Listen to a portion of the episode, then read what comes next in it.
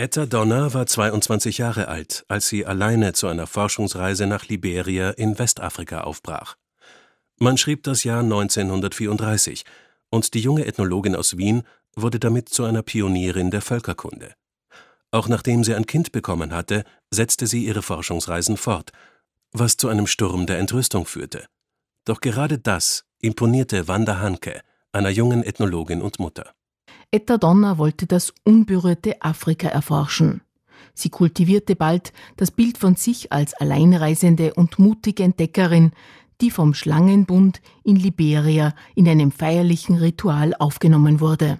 So dann reichte man mir feierlich eine mittelgroße Schlange, die als giftig galt. Ich hatte es im Dorf schon auf den Armen des einen oder anderen Schlangenbundmitglieds gesehen. Ganz geheuer war mir nicht. Wer weiß, am Ende gefiel ihr meine helle Haut nicht. Sie war glatt und kühl und schien nichts an mir auszusetzen zu haben. Einen Augenblick hielt ich sie an den ausgestreckten Händen und legte sie mir dann, kurz entschlossen, um den Nacken. Dann begann der Tanz von neuem, und man legte mir nun andere Schlangen in den Schoß, darunter eine schwarze Mamba und eine Puffotter. Etta Donner blieb unversehrt und sorgte mit ihrem Buch über das Hinterland Liberias 1939 für einiges Aufsehen.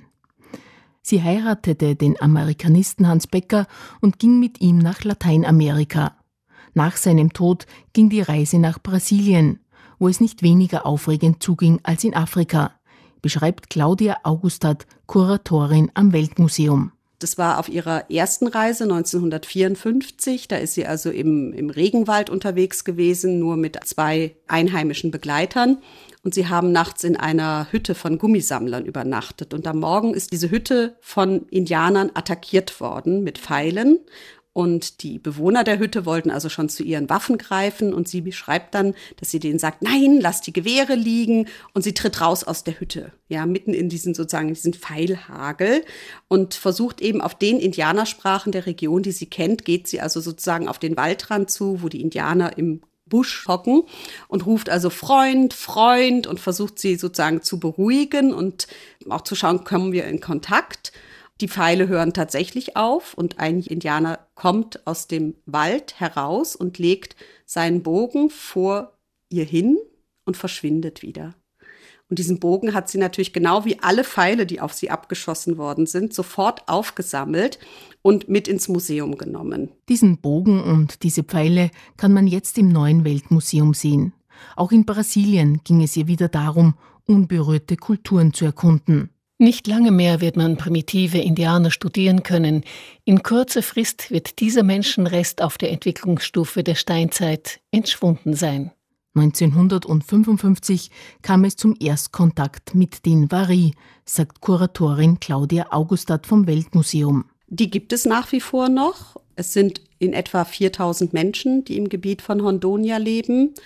Und ich konnte selber zusammen mit meiner Kollegin Bess Conklin von der Vanderbilt University 2011 dorthin reisen. Also unmittelbar in das Gebiet, wo Etta Becker-Donner selber gewesen ist. Also es war eine wirkliche Spurensuche. Es war unglaublich faszinierend. Etta Becker-Donner hat damals, sie ist immer mit Kamera gereist. Das heißt, sie hat wirklich sehr viele Fotos auch gemacht von dieser Reise. Und wir sind nun zu den Vari gereist, um ihnen diese Fotos zu zeigen. Die Vari konnten noch jede Person, die auf den Fotos war, identifizieren, nach beinahe 60 Jahren. Und das Faszinierendste war, dass dann einer von den Männern, mit denen wir gesprochen haben, sagt, ah, das ist mein Vater, der wohnt gleich da drüben. Das heißt, der lebte noch. Er muss damals fast an die 100 Jahre alt gewesen sein. Also er war eigentlich im ziemlich gleichen Alter wie Etta Becker-Donner. Und er war aber leider nicht mehr in der Verfassung oder also wirklich mit uns über diese Bilder zu sprechen. Aber das war für mich ein unglaubliches Erlebnis, weil ich habe einfach nicht damit gerechnet, jemanden persönlich kennenzulernen, der auf diesen Fotos zu sehen ist. Die Vari waren froh, dass es dieses Fotomaterial von Etta Becker-Donner gibt, denn sie haben ihre Erinnerungskultur verändert. Früher wollten sich die Vari nicht an Verstorbene erinnern, weil das zu schmerzhaft war. Mit dem Tod sollten alle Erinnerungen ausgelöscht werden. Jetzt fangen sie an, nach Fotos zu fragen, erzählt Claudia Augustat von ihrer Reise nach Brasilien. Mit der Erinnerung werden aber auch dunkle Kapitel der Geschichte der Vari wach. Sie ist in Guajaramirin eben in Hondonia gewesen und ist dort mit dem Indianerschutzdienst nach Tanajura aufgebrochen. Man wusste, die Gruppe ist eben unkontaktiert, das heißt, Krankheiten stellen eine große Gefahr dar. Es gab damals eine, eine Vari-Frau, die mit ihren Kindern in Guajaramirim lebte, die von Gummisammlern im Wald irgendwie aufgegriffen und sozusagen einfach in die Stadt verschleppt worden ist. Und der Indianerschutzdienst hatte sich nun entschieden, diese Frau mit wieder zurückzunehmen. Und Etta Becker-Donner beschreibt ganz klar, dass die Frau und ihre beiden Kinder krank gewesen sind, dass sie also scheinbar irgendwie Grippe oder etwas ähnliches hatten. Und das ist natürlich etwas, was man heute nie machen würde, dass man in ein Gebiet mit unkontaktierten Gruppen mit kranken Menschen, seien es Indianer oder Weiße, aufbrechen würde. Und es ist auch tatsächlich so gewesen, dass nur einige Wochen nach diesen ersten Kontakten bei den Vari die ersten Epidemien ausgebrochen sind und dann einfach wahnsinnig viele Menschen gestorben sind. Und manchmal frage ich mich, ob das auch ein Grund dafür war, dass Etta Becker-Donner dort nie wieder zurückgekehrt ist. Im selben Jahr, also 1955, übernahm Etta Becker-Donner die Leitung des Völkerkundemuseums Wien. Sie machte hier einen überraschenden Schritt. Sie setzte sich fortan auch für Volkskunst ein. Mit der Gründung des Lateinamerika-Institutes konnte sie über das traditionelle Kunsthandwerk Entwicklungshilfe betreiben. Und sie reiste so viel wie eh und je zu dem klassischen Frauenbild von damals, vor allen Dingen äh, gerade in den 50er Jahren, wenn wir uns da mal vorstellen, noch an die Persil-Werbungen denken und so weiter, da hat die Frau eigentlich nicht mal ein, eine Arbeit zu haben, sondern die soll zu Hause stehen und kochen und glücklich den Mann empfangen, wenn der dann nach Hause kommt und sich eben um die Kinder kümmern. Und von daher war natürlich eine Frau, die erstmal dann eine Leiterin, die erste Direktorin eines Bundesmuseums geworden ist die alleine nach Brasilien in den Regenwald fährt. Das ist ja heutzutage fast schon noch, äh, wird man von manchen Leuten seltsam angeschaut oder zwischen seltsam und bewundernd angeschaut, wenn man so etwas macht. Aber damals war es natürlich irgendwie etwas, was, glaube ich, viele Leute sehr verstört hat, gerade im Hinblick darauf, dass sie eben einfach auch Mutter war. Etta Becker-Donner hatte zwei Töchter und wurde als öffentliche Person immer wieder kritisiert, weil sie lange Reisen machte. Doch davon ließ sie sich nicht beirren. Das imponierte auch anderen Forscherinnen, so auch der Ethnologin Wanda Hanke, die in Paraguay lebte. In den 50er Jahren, als Etta Becker-Donner Direktorin des Völkerkundemuseums in Wien wurde, hat sie ja zweimal in einem Brief gratuliert und darauf hingewiesen, dass sie das toll findet, dass sie das als Frau geschafft hat. Wanda Hanke hat in den 1930er Jahren ihre erste Feldforschung in Südamerika begonnen. Sie selbst hatte auch ein Kind und es während ihrer Forschungsreisen in Wien zurückgelassen. Mit dem einen Unterschied. Wanda Hanke blieb für immer in Südamerika. Sie war eine ungewöhnliche Forscherin. Sie hatte drei Studien abgeschlossen, Medizin, Rechtswissenschaften und Psychologie. Und doch zog es sie zur Ethnologie und zu den indigenen Völkern Südamerikas, sagt Stefanie Lina, die sich auf die Spuren der Ethnologin gemacht hat. Sie hat in der Zeit sehr viel gesammelt, hauptsächlich Objekte von diversen indigenen Gruppen. Also ihr Antrieb war, dass sie die Ethnien, die ihrer Meinung nach am Aussterben waren, möglichst ursprünglich darstellt. Also dass sie möglichst die Objekte aufgenommen hat, von denen sie glaubte, dass das das Ursprüngliche dieser jeweiligen Kulturen war und wenn jetzt irgendwas ihrer Meinung nach europäischen Einfluss hatte, dann hat sie das nicht gesammelt.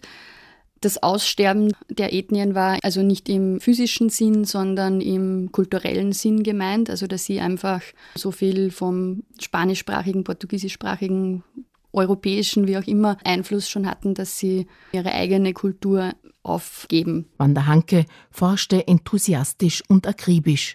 Nur das theoretische Wissen fehlte ihr ohne ein entsprechendes Studium.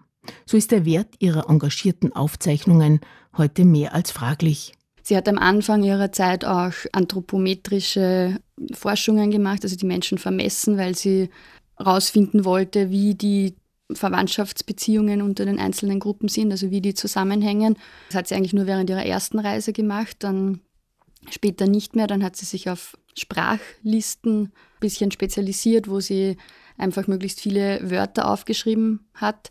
Da sie aber keine linguistische Ausbildung hatte, hat sie sich mit dem Aufarbeiten dann schwer getan und es war auch schwierig, wirklich vollständige oder tiefergehende Sprachanalysen zu machen, weil sie ja die Sprache der Befragten nicht gesprochen hat. Gerade am Anfang war ihr Spanisch auch noch sehr schlecht, Portugiesisch hat noch länger gedauert, bis sie es gelernt hat. Also man müsste sich die Sprachlisten alle noch genauer anschauen, um zu sehen, wie viel Wert die dann wirklich haben.